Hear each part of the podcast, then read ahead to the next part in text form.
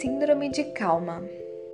A primeira descrição foi feita em 1856 pelo médico e professor Aureliano Maestre de Saint-Juan após a autópsia de um homem de 40 anos que apresentava bulbos olfatórios ausentes e atrofia congênita dos testículos e pênis. Esse médico, infelizmente, foi esquecido depois de um acidente com soda cáustica que o deixou cego.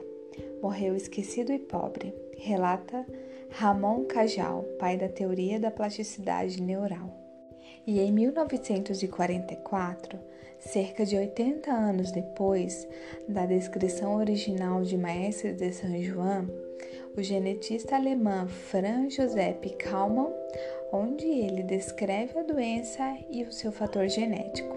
Lembrando que Kalman defendia o extermínio dos esquizofrênicos como forma de melhorar a raça humana, e sua teoria foi usada pelos nazistas como embasamento científico para o extermínio de mais de 200 mil portadores de esquizofrenia e de outras formas de retardo mental.